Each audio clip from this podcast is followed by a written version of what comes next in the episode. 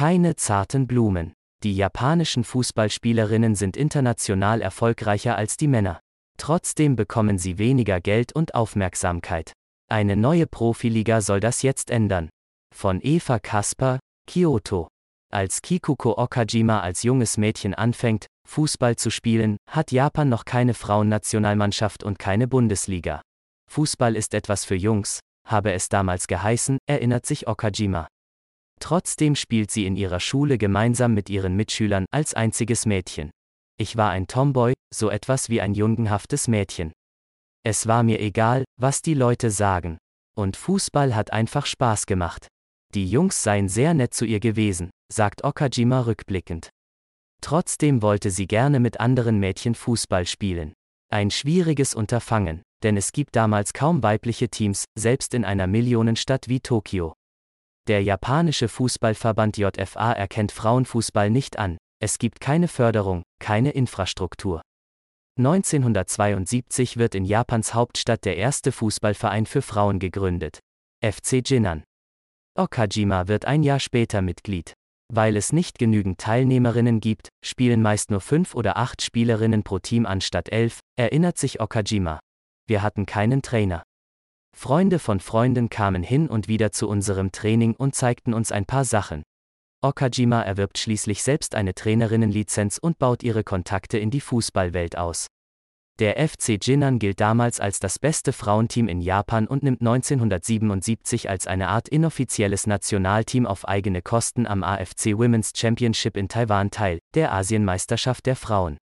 Doch dass sie nicht in der gleichen Liga spielen wie die anderen offiziellen Nationalteams wird schon an ihren Trikots deutlich. Sie durften die Nationalflagge nur auf dem Arm tragen, nicht auf der Brust. Sie scheitern bereits in der Vorrunde, ohne ein einziges Tor zu schießen.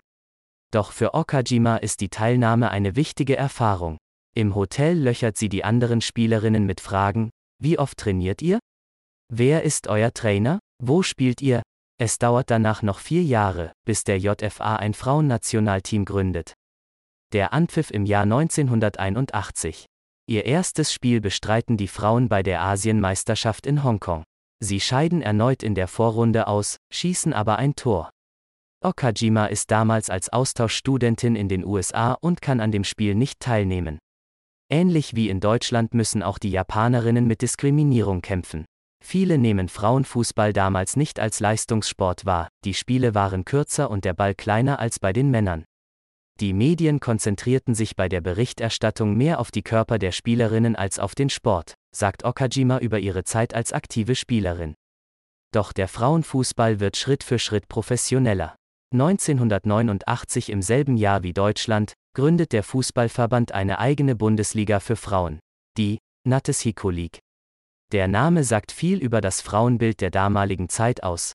Nattes Hiko wird auch als Spitzname für das Nationalteam verwendet und bezeichnet eine rosa Blume, die in Japans Bergen wächst.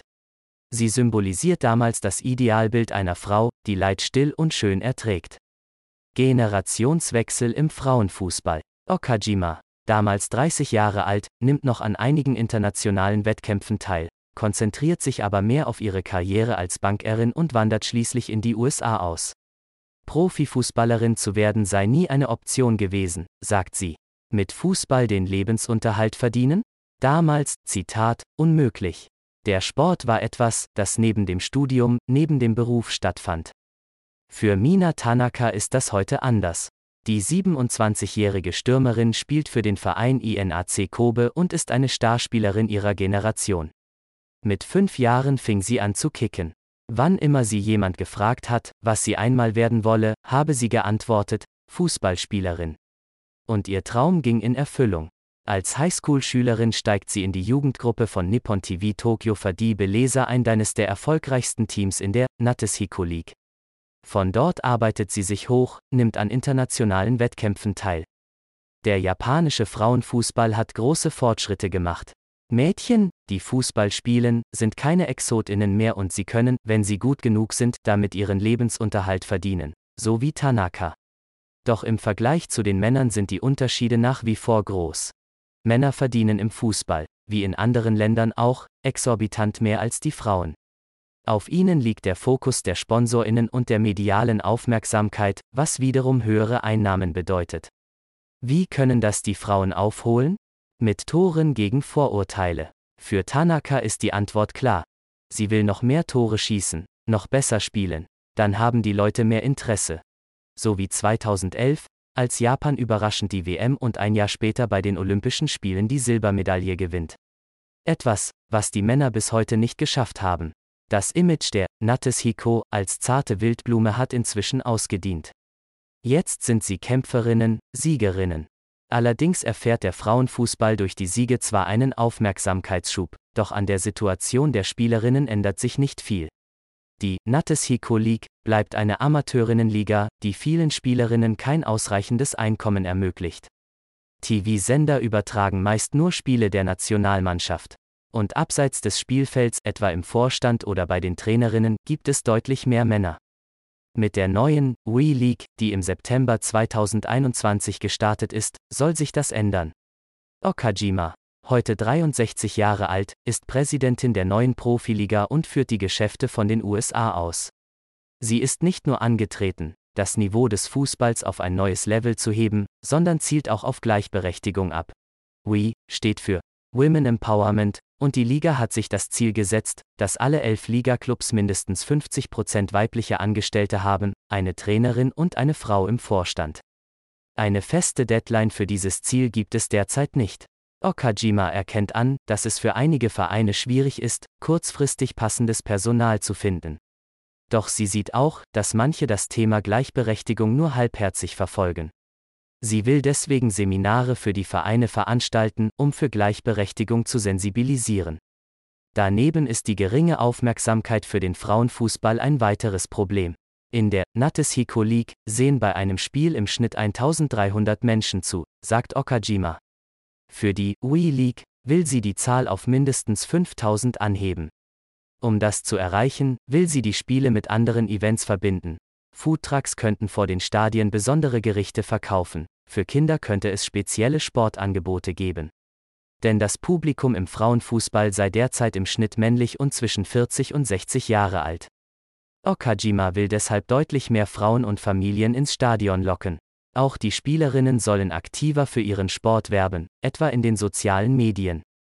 Die Pionierin verweist auf die USA, wo Spielerinnen wie Megan Rapinoe eine Vorbildfunktion für die LGBTQ-Szene haben. Rapinoe ist lesbisch und engagiert sich gegen Diskriminierung und Rassismus. Doch Sportlerinnen, die sich so offen positionieren, sind in Japan eher selten. Tennisspielerin Naomi Osaka etwa, die japanische und haitianische Wurzeln hat, eckt in Japan immer wieder an, weil sie offen Kritik äußert und Diskriminierungen anspricht. Mehr Vielfalt auf dem Rasen. Dabei möchte Okajima den japanischen Frauenfußball insgesamt diverser machen. Konkret will sie mehr ausländische Spielerinnen nach Japan holen und umgekehrt heimische Spielerinnen ins Ausland schicken. Tanaka etwa wechselte Anfang des Jahres für einige Spiele zu Bayer Leverkusen. Ein Tausch, den ihr damaliger Trainer Gerd Engels mit eingefädelt hat. Der 64-Jährige spielte früher unter anderem für Borussia Mönchengladbach, zog 1990 nach Japan und trainierte dort lange Männerclubs, bis er vergangenes Jahr erstmals ein Frauenteam übernahm. Die japanischen Spielerinnen und Spieler zeichneten sich gleichermaßen durch technische Fähigkeiten, Ausdauer und Disziplin aus, sagt Engels. Auch wenn die Frauen zuletzt international ein bisschen den Anschluss verpasst hätten, seien sie im Vergleich zu den Männern höher einzuschätzen. Allerdings fehle es an Erfahrung und Kontakten, um etwa Spielerinnen ins Ausland zu verleihen oder ins Land zu holen.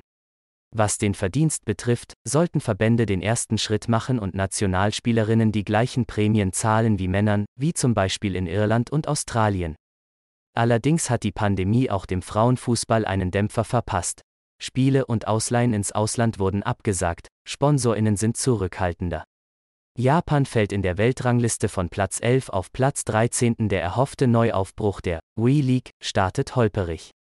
Die Zukunftsaussichten für den Frauenfußball in Japan sind dennoch nicht schlecht. Die Nachwuchsförderung hat einen guten Ruf. Auch Okajima ist optimistisch. Weil es für die Männer immer schwieriger werde, international einen Titel zu holen, seien viele bereit, in den Frauenfußball zu investieren. Hier sei die Chance auf Erfolg größer. Auch Tanaka glaubt, dass es für Frauen in Zukunft einfacher wird, Fußballspielerin zu werden. Was die technischen Fertigkeiten im Fußball betrifft, seien Männer und Frauen gleich auf. Die Männer seien körperlich stärker, aber die Frauen seien deutlich zielstrebiger.